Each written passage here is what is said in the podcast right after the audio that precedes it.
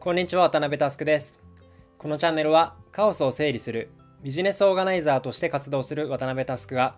ビジネスからライフスタイルまでさまざまなテーマを問題提起し人生に役立つ思考法を考えていく番組です。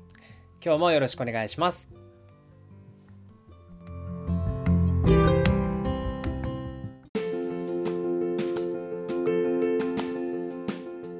先週に引き続き冒頭ディスクレーマーです。え今回もタイトルからドストレートですがえ18金とまではいかないもののもしかしたら不快に思う方もいるかもしれないので PG18 くらいのアラートをさせていただきます。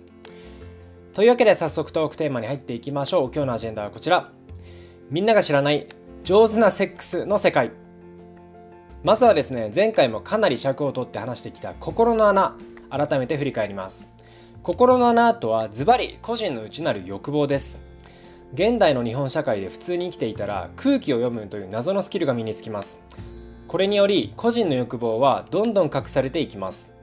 隠されていった後の究極の顛末は先週話した通りです。性犯罪を行った当事者に動機を聞いてもほとんどが自身の性欲からやってしまったというふうに答えてしまいます。本当にそうでしょうか？ただ寂しかったんじゃないの？という話ですね。自分の心の穴と向き合えないと本来の自分の欲望は隠されたままになります。世間で性欲とまとめられているものには因数分解が足りていません。この因数分解をする作業こそが心の穴つまり自分の本来の欲望を知るという行為です。今日はこの点にフォーカスして考えていきます。先週性欲は社会とのつながりで形成される社会的欲求だという話をしました。その時代その共同体においてどういう欲求は OK どういう欲求はタブーという境界線が引かれます。またその時代の境界線と微妙にずれる個人の欲望として心の穴というのが存在するという話です。現代でも自分の物理的な性をベースに異性を好きになることをこの社会は強要します。その社会の中では同性愛者たちがこぼれ落ちてしまうのは想像に難くないでしょう。あるいは謎に胸が大きい女性は卑猥だと勝手に決めつける社会が強要するのは生まれつき胸が大きい女性が生きにくくなる社会です。過去このポッドキャストでも話してきたビリー・アイリッシュが意図的にダボダボな服を着ていた話やフィンランドの女性首相サンナ・マリンさんが胸元をざっくり開けたジャケットを着て炎上した話などがありましたよね。さらに男性陣がもっと身近な話で言うとどういう女性を好きになるのかという話です。ある男性は胸が大きい女性を好きになる一方胸が小さい女性を好きになる男性がいるわけです。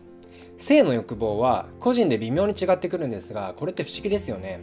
まあ、要はみんな違ってみんないいんです。にもかかわらず我々が生きる社会はそれを認めず一つの正解を振りかざし無意識に個人の心の穴を形成してしまうんですね。こんな時代に改めて個人の側で大切なことは何でしょうか？それはこの心の穴が個性であり個人の魅力になりうることこれをまずは自分自身が認めることですここにはポイントがあります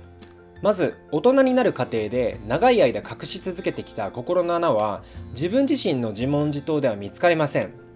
一人でやるとどうしても自分の都合のいいように解釈をし続けてしまうんですね。これには誰か信頼のおける人物との対話が必要です。対話というのは議論や討論と違います。ディベートは一つの答えがある前提で相手に分からせることをゴールとしますが対話は一つの答えのない会話のストロークの果てで自分が変わることをゴールとします。大変お恥ずかしながら僕自身のセックスも俺流の俺が満足するという文脈でしかない討論のようなセックスが長かったと思います、まあ、実はですね僕だけではなく多くの男性がそうなのではないかなというふうに想像したりもします。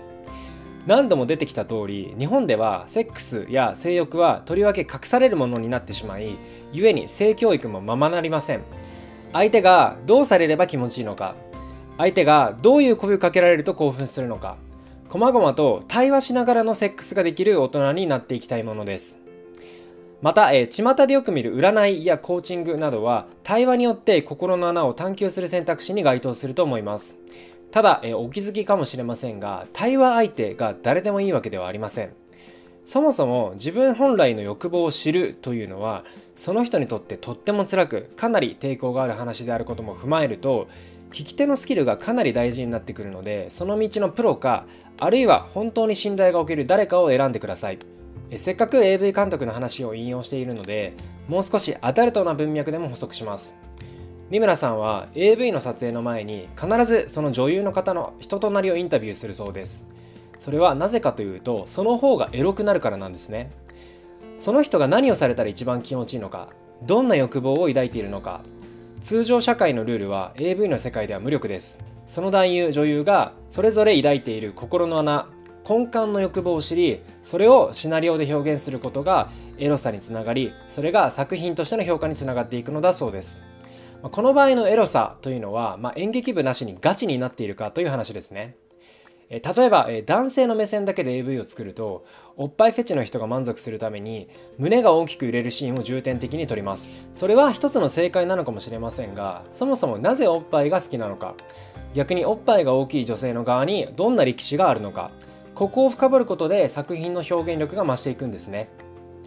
先ほども触れましたが胸が大きい女性というのは社会的に規制されてきました。大きい胸とは裏腹に背中を丸めていた歴史があるんです。しかしどこかで自分に配られたカードを認めることができればより幸せになれるんですね。ここから少し抽象化していきます。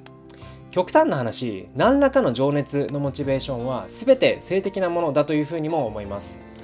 ある種えセックスのシーンに限らずとも脳内で分泌されるホルモンは同じだと思います。その対象が異性への興奮であれ学校の勉強であれ自分が運営する会社事業であれそれは変わらないのだと思います。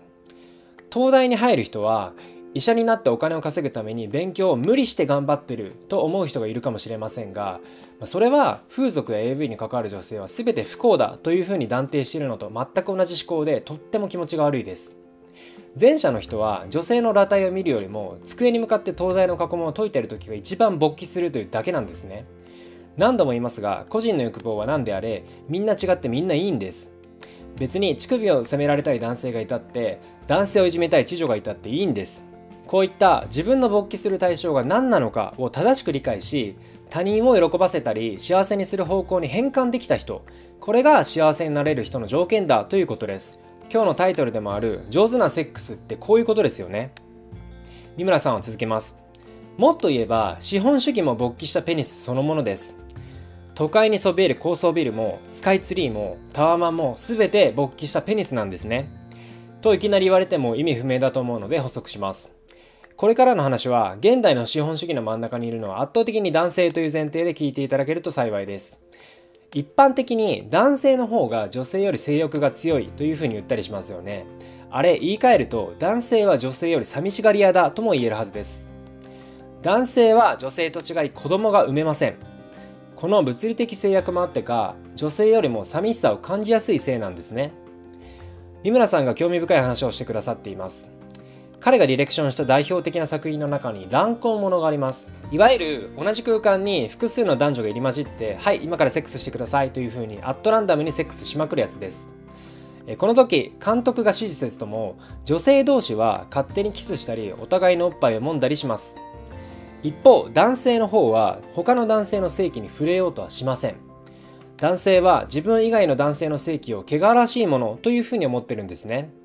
もっと分かりやすく言えば男性は自分の遺伝子を残したい意志が強くペニス同士は競合関係なんです。お互いに優劣をつける世界に入っていくので仲良くするなんてありえないんですね。勘の言い方は気づいたかもしれませんがこれって資本主義そのものなんです。その昔時代を司る王様は誰よりもでかいピラミッドを建てました。戦時中各国の男性リーダーたちはミサイルや戦闘機を開発保有することを通して他の国よりも有利な立場に立とうとしました。戦争が終わると今度はどこよりも高いビルを建て誰よりも金を稼ぐことで他の人よりも上に立とうとします。これらは全て寂しさからやってるのだと思うんですね。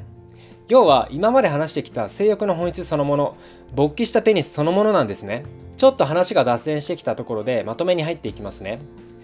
前回は性欲というのが根源的な寂しさから来る欲求である話をしました。その中で心の穴は個人が持つ深い欲望のことでこれから逃げずにしっかり向き合って生きることが幸せにつながるという話をしました。今日の話ではその欲望というのが、まあ、単刀直入に言えば男性の勃起と同じだという話をしたんですが一番伝えたかったのは人前でガンガン勃起していいのだということです。自分の性欲に忠実に向き合いそれを他人を喜ばせるように変換できれば全て良しです。皆さんはご自身の性欲を因数分解できていますか？ご自身の心の穴と正しく向き合えていますか？大前提性欲改め個人の欲求というのは持ってもいいものだということをお伝えしたかった次第です。それを認識した上で他人を笑わせたり幸せにする方向にその欲望の発散口を考えていきませんか？そうすればこれまでよりも少し人生が楽になるかもしれません。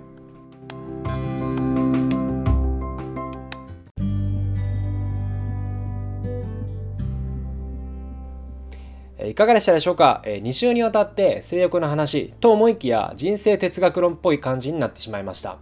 もっとアダルトなコンテンツを期待していた方には申し訳ないですが何らかの資産になっていれば幸いです。今日のテーマは以上です。気に入った方は Spotify の方はフォロー Apple Podcast の方はサブスクリプションに登録お願いします。また、周りの方へお勧めしていただけると嬉しくて震えます。もしこのエピソードを聞いて、私はこう思うなどのご意見などがあれば、SNS でお気軽に DM いただけるととっても嬉しいです。皆様のご意見も熱烈お待ちしております。というわけで今日はここまでです。バイバイ。